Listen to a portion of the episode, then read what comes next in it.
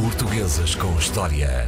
Com André Canhoto Costa, bom dia André. Então que figura e porquê escolheste esta figura para a edição de hoje?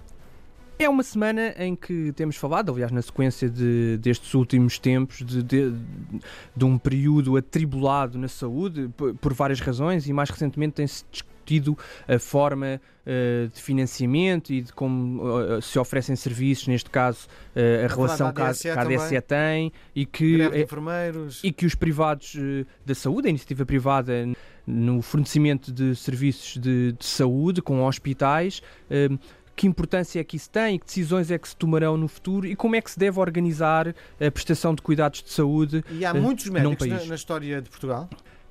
Eu diria que não Ou há ficaram muitos... na história, com história. Uh, há alguns médicos, mas menos do que aquilo que seria, de esperar, é? seria desejável. E, os, e alguns dos poucos e que porquê? existem não são muito conhecidos e eu arriscaria dizer que também por razões que se prendem com a crise que estamos a viver. Porque a verdade é que o século XVIII português, e enfim, isto é, é, é, é tema de debate entre os historiadores uh, e, e, portanto, não há propriamente uma visão consensual, mas do meu ponto de vista, o século XVIII português, que é o século onde de facto a ciência arranca uh, definitivamente de acordo com a imagem que nós temos hoje da ciência, é claro que não era ainda uma ciência tão institucionalizada como depois virá a ser a partir do século XX, mas a, a, a dimensão moderna da ciência ela nasce uh, no século XVIII.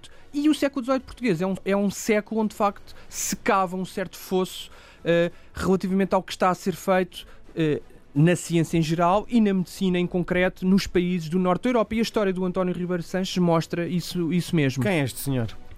O António Ribeiro Sanches é um, é um homem que nasce em Penamacor, numa família de cristãos novos, de, de judeus, eh, que muitos deles, enfim, de forma indistinta, é sempre difícil saber, porque é, é, o conceito cristão não ver exatamente a ideia de, de alguém que não era um cristão antigo, não era um cristão de prática antiga, mas isso poderia querer dizer que ele que de facto era um, um, cristão que se tinha convertido recentemente ou alguém que continuava a ser judeu eh, de forma escondida e portanto se afirmava como cristão novo. Nós nunca sabemos uh, muito bem. É um, isso tem importância? É, é um tema. Não, isto tem importância porque, por razões de, de, exclusão e com uma tradição muito antiga no, no, no, Reino de Portugal, em que algumas das profissões uh, onde era preciso era... sujar literalmente as mãos acabavam por ser, por ficar a cargo de minorias um, religiosas, neste caso os judeus. Uh, há muita tentação de associar. Não havia judeus médicos?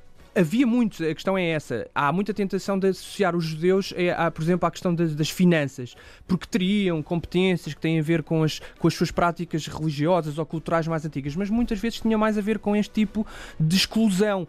Como eram as atividades que estavam mais disponíveis e onde era possível, apesar de tudo, ganhar algum rendimento porque uh, os portugueses de velha cepa se recusavam a fazer essas profissões onde era preciso sujar as mãos, era muito normal que muitos dos judeus se uh, entregassem a atividades financeiras, ou neste caso também uh, à medicina, que, como sabemos, surgiu, sobretudo aquela medicina mais interventiva de cirurgia, surgiu muito associada a indivíduos que nem sempre eram licenciados, que podiam ser chamados barbeiros, os cirurgiões no Nossa. início é podiam é não ter. Onde é que este médico fez a sua formação? Ele começou por estar em Coimbra, mas depois foi concluir o curso de medicina em Salamanca. Uh, porque de facto um, o ambiente na Universidade de Coimbra, isso é engraçado também porque se discute muitas vezes a violência das praxes e dos ambientes académicos, e já no século XVIII era assim, de facto a Universidade de Coimbra era muitas vezes atravessada por problemas ele terríveis. Fugiu? Não, ele não fugiu nessa altura, mas preferiu ir para, para Salamanca. Estudar. Académica? Não terá sido, não foi só por causa, não, não propriamente da praxe, mas da violência que estava Sim. muito associada à universidade. E é possível que aí também mas já. Mas a praxe não acontece só no primeiro ano?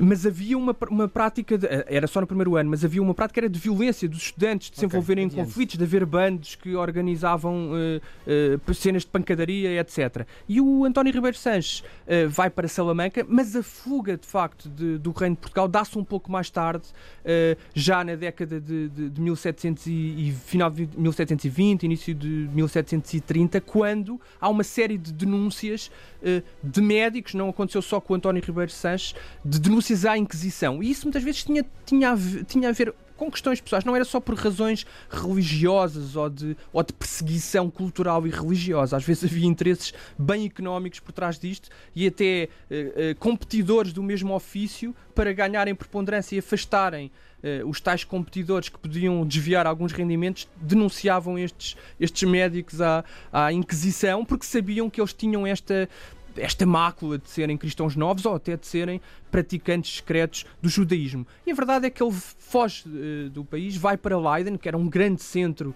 de, de, de estudo da medicina uh, na, na, na, na, Holanda, vai depois para a corte de, dos czares na, na Rússia, onde está muito tempo e onde ganha de facto um grande prestígio que, que se alastra a, a, toda a Europa. Ele começa de facto a ser um médico muito conhecido e de tal forma que depois, quando as, as questões políticas se tornam mais complicadas em São Petersburgo, ele vai para a França e é aí depois que vive já na, na década de, de 1750 até ao final da vida em 1783. Mas ele fez pouco trabalho em Portugal. E é onde convive praticamente nenhum trabalho em Portugal, só no início da, da carreira, mas torna-se de facto conhecido fora de Portugal porque não havia essas, não, não existiam essas condições, como eu dizia no início.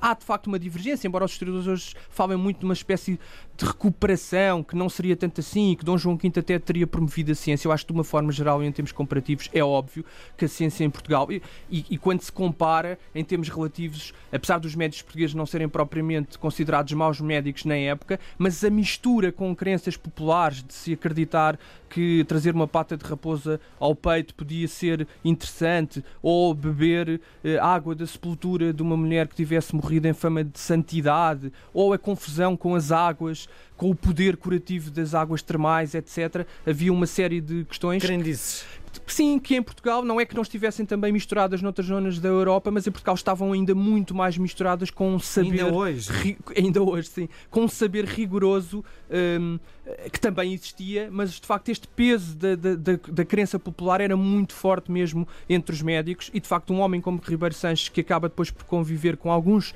dos maiores cientistas da época, com Buffon e com os, os iluministas franceses da enciclopédia, Diderot e D'Alembert, uh, de facto teria que sair e teria que ir à procura de ares um pouco mais saudáveis. Na tua perspectiva, este senhor fica na história porquê?